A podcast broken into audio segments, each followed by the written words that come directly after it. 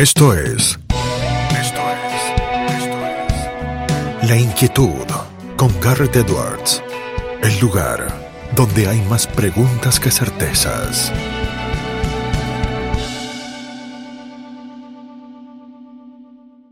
La siguiente entrevista es al economista Juan Luis Burr, economista jefe de Fiel. Es una entrevista que le hice el pasado martes 26 de julio de 2022 en El Regreso, el programa del doctor Walter Castro por CNN Radio Rosario. Así que escuchen a un Burr que analiza la economía actual de la Argentina y se anima también a pensar lo que se viene. 7 y 39 de la tarde aquí en la ciudad de Rosario y en toda la Argentina. Estamos en el regreso, el programa del doctor Walter Castro por CNN Radio Rosario y seguimos en la página económica. Es imposible que nos alejemos de la página económica en la Argentina de hoy por hoy. Por eso tenemos el placer de sumar del otro lado de la línea a un economista de talla y fuste, economista jefe y director de FIEL, la Fundación de Investigaciones Económicas Latinoamericanas. Es Juan Luis Burr, el que está del otro lado. Juan Luis, ¿cómo anda? Garrett todos los saluda. ¿Qué tal, Garrett? Buenas tardes, gracias por llamar, ¿cómo están? Gracias, Juan Luis, eh, por atendernos. Eh, y si le parece, arrancamos eh, por lo más reciente, que imagino igual que siempre eh, requiere leer después la normativa precisa para ver la letra dura, pero se acaba de anunciar que el Banco Central crea un nuevo tipo de cambio para que los productores de soja vendan cosecha. ¿Usted cómo toma esta noticia, Juan Luis? Mire, básicamente, este, digamos, la noticia es, muy reciente, recién ahora está, está apareciendo la normativa, eh, no, más que la normativa, la noticia. Este, el punto central, ¿cuál es? Este, digamos, este, es una medida eh, que se toma porque básicamente usted como productor el productor no está liquidando una parte básicamente porque este, vende su, su, cosecha a un tipo de cambio muy bajo mientras compra sus insumos a un tipo de cambio este, mucho más alto. Y después cuando vende este, no tiene eh, forma de proteger este, los ingresos que tiene a menos que los dedique inmediatamente a reponer insumos y ese tipo de cosas, o sea, no puede ahorrar el, eh, el, nuevo tipo de cambio, en principio, es más alto, eso es lo que entiendo en la medida, es decir, no, le repito, estoy casi leyendo. Sí, sí, lo está leyendo eh, al mismo momento en que, está saliendo y se está dando a conocer. Estamos hablando, por un lado, el tema central es que, este, digamos, este, sí, le permiten, este, digamos, que usted haga alguna este, ahorro este, al tipo de cambio del, del, dólar país. Es decir, usted cobra un tipo de cambio bajo y puede ahorrar en un tipo de cambio mucho más alto, o sea que, en eso está perdiendo, por supuesto. El tema central es si usted puede proteger sus, este, digamos, sus pesos. Recuerda que la tasa de interés que ofrece en este momento el sistema financiero argentino es negativa. Negativa, ¿qué quiero decir? Está por debajo de la tasa de inflación y, de la, inclusive de la tasa de evaluación. Con lo cual, yo creo que esta es una decisión, eh, ok, de, muy corto plazo, muy desesperada, estamos hablando de tomar una decisión de aquí al 31 de agosto. Claro. es una medida por un mes, este, evidentemente. Esto es porque todavía quedan, eh, digo, le pregunto, Juan Luis, yo leía eh, unos 10.000 palos eh, de, soja que por vender más o menos, a ver, los números es imposible saberlos exactos. Sí, bueno, porque quedan, quedan, este, los, digamos, hay, hay diversas estimaciones, porque esas son estimaciones.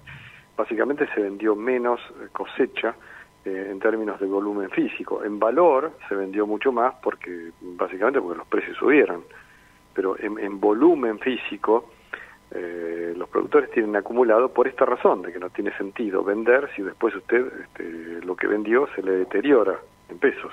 Claro.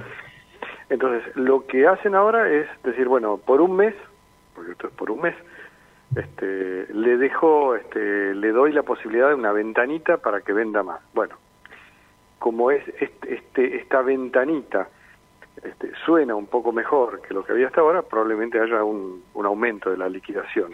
Le repito, tengo que ver. No, no, obvio, pero yo le quiero tomar lo, de la ventanita, Juan Luis, porque es muy interesante y creo que el concepto está bueno. El, gobierno va proponiendo de ventanita en ventanita, nada demasiado sistemático ni organizado, ¿no? No, absolutamente nada. Estos son parches, estos son todos, son todos parches. Imagínense que, eh, digamos, este, el que el que no liquide ahora, por la razón que sea, este, se va a quedar en, la mercadería y no va a liquidar después. Hmm. Así que, digamos, estas son soluciones muy transitorias y sobre todo porque requieren este, decisiones mucho más este, básicas, o sea, eh, por un lado requieren que eh, digamos este, usted le dé una posibilidad a la persona que, que va a, vender sus dólares, porque en el fondo la soja, el maíz o el trigo son dólares. Este, solamente que son dólares que tienen un valor muy bajo en Argentina este, imagínese que el valor del, dólar soja hasta aquí era menos del 30% del, del dólar libre, menos del 30%. Sí, Con esto le, le, mejoran un poquito la cosa, pero la cuestión es eh, si usted puede ahorrar de alguna forma. Acá dicen, bueno, le pueden pueden ahorrar este, digamos, una parte de eso. Veremos si con eso hay un incentivo suficientemente importante como para que haya una, un aumento de la liquidación durante el mes de agosto. La pregunta es ¿qué hace en septiembre? Y bueno, en septiembre, en septiembre ya, en septiembre lo que hago es que como tengo menos importaciones de energía, fíjese, ¿no? sí, eh, eh, es, todo un juego, uno se siente que está en el tablero tratando de avanzar la pelota lo suficiente como para llegar a la instancia siguiente, ¿no? Sí, pero es eh, la instancia siguiente ahora son 30 días más. O sea, este, yo trato de llenar, este, de tener más dólares durante agosto, porque como tengo que pagar las importaciones de energía, bueno, hago esto, y después en septiembre, ¿qué hago? Y depende, de si, depende de los precios internacionales, si el precio internacional eh, de, la, de la soja cae, este, bueno, ya se me ocurrirá alguna cosa. Eh, imagínense que esto es cualquier cosa menos un programa económico de largo plazo o de mediano plazo o siquiera de corto plazo, porque eh, digamos acá hay compromisos, este, digamos, no solamente con el fondo, sino con la Argentina.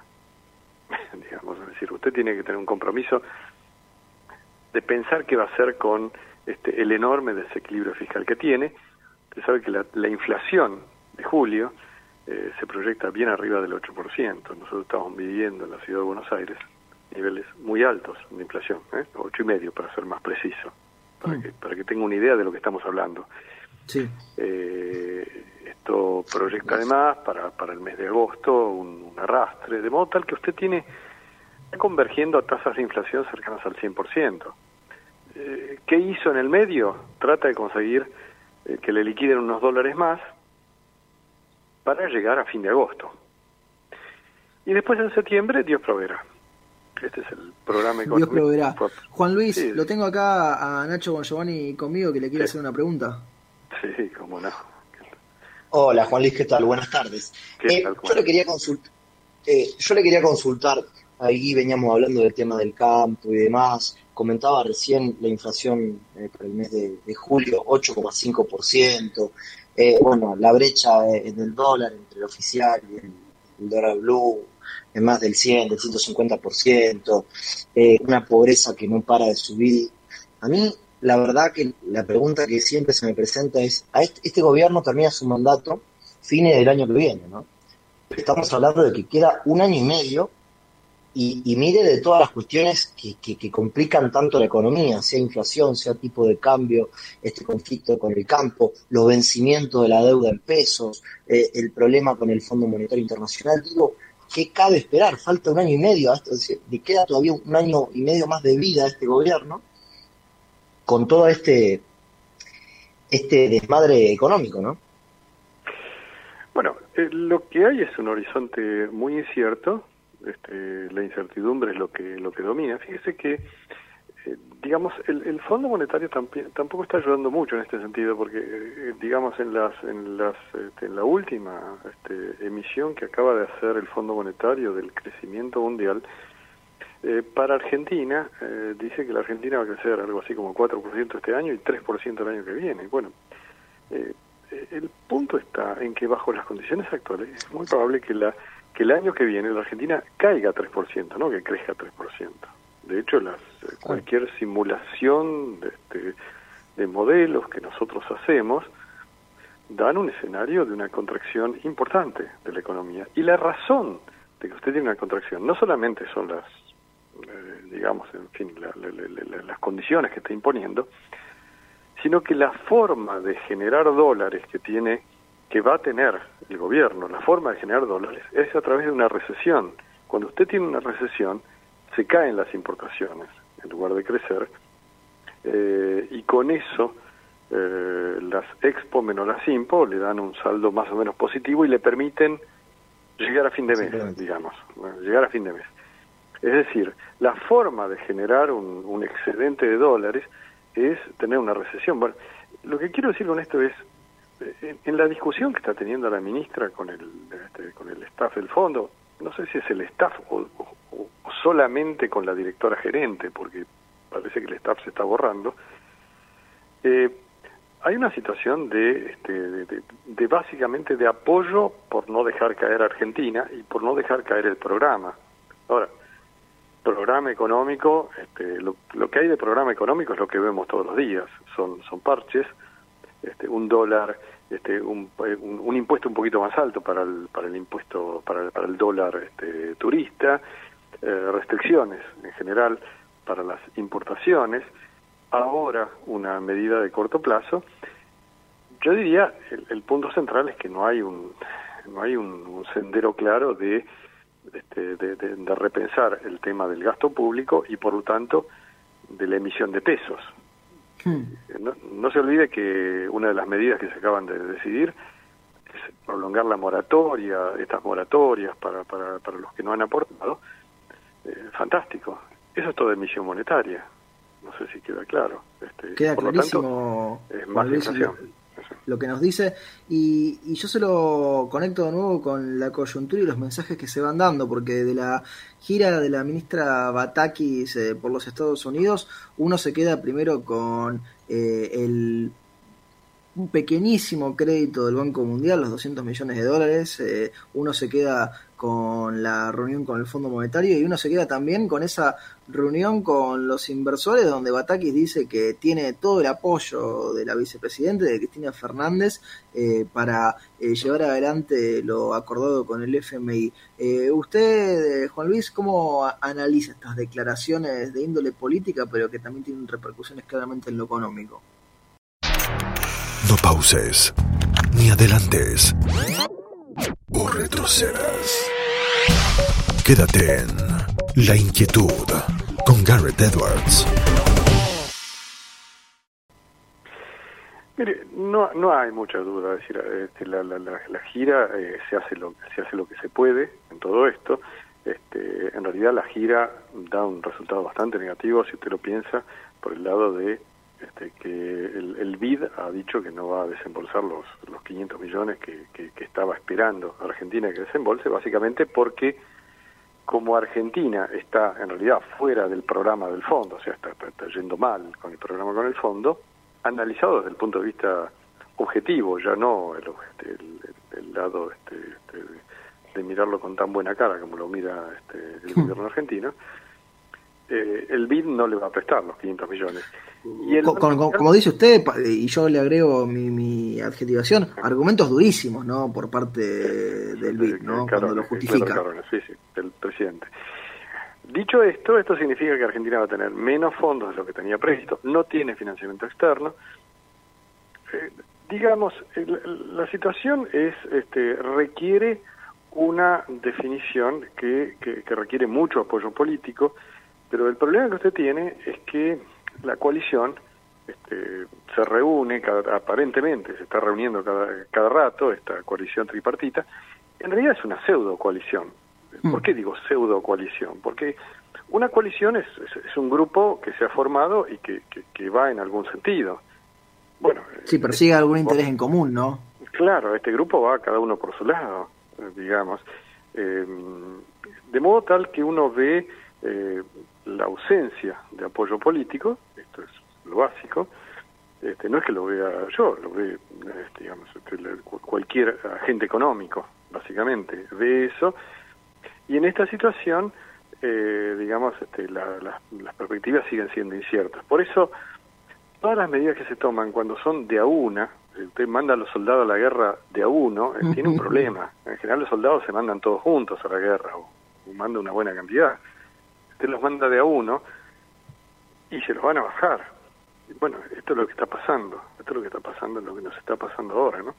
Este, veremos si esta medida este, dura como positiva, este, mi, impresión es que puede durar este, unas cuantas horas, vamos a ponerlo en esos términos, eh, y después este, se le observan todos los problemas que tiene, y cuando se le observan los problemas, es el, tiene la misma, el mismo destino que tiene esta idea de que los turistas extranjeros vayan a un banco y vendan sus, vendan cinco mil dólares o dos mil dólares Sí, sí, que se lleven después una carreta ahí con una, carreta, una carretilla de pesos, exactamente.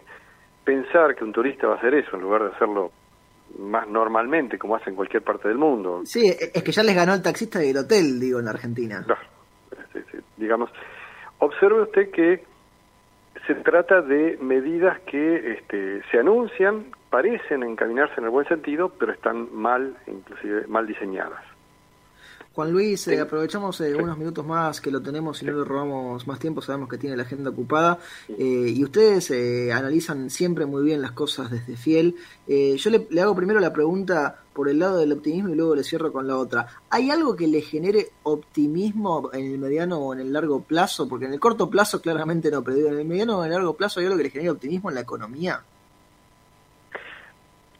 claramente lo que, digamos, un, argentino puede pensar que eh, en la medida que se encaminen, se encarrilen ciertas cosas muy básicas en la economía argentina, uno simplemente volviendo a la normalidad tiene un, espacio de tiempo para rebotar. Vio cómo se rebotó después de la pandemia, que la pandemia se nos caímos 10% y después rebotamos 10%. Bueno, claro. Eh, con tantas macanas que usted hizo, con tantas macanas que usted hizo, es casi imposible que si usted acomoda un poco los patitos en, línea, este, tiene un rebote. Eso no es crecimiento, pero por lo menos rebote, vamos, vamos a ponerlo de esta forma.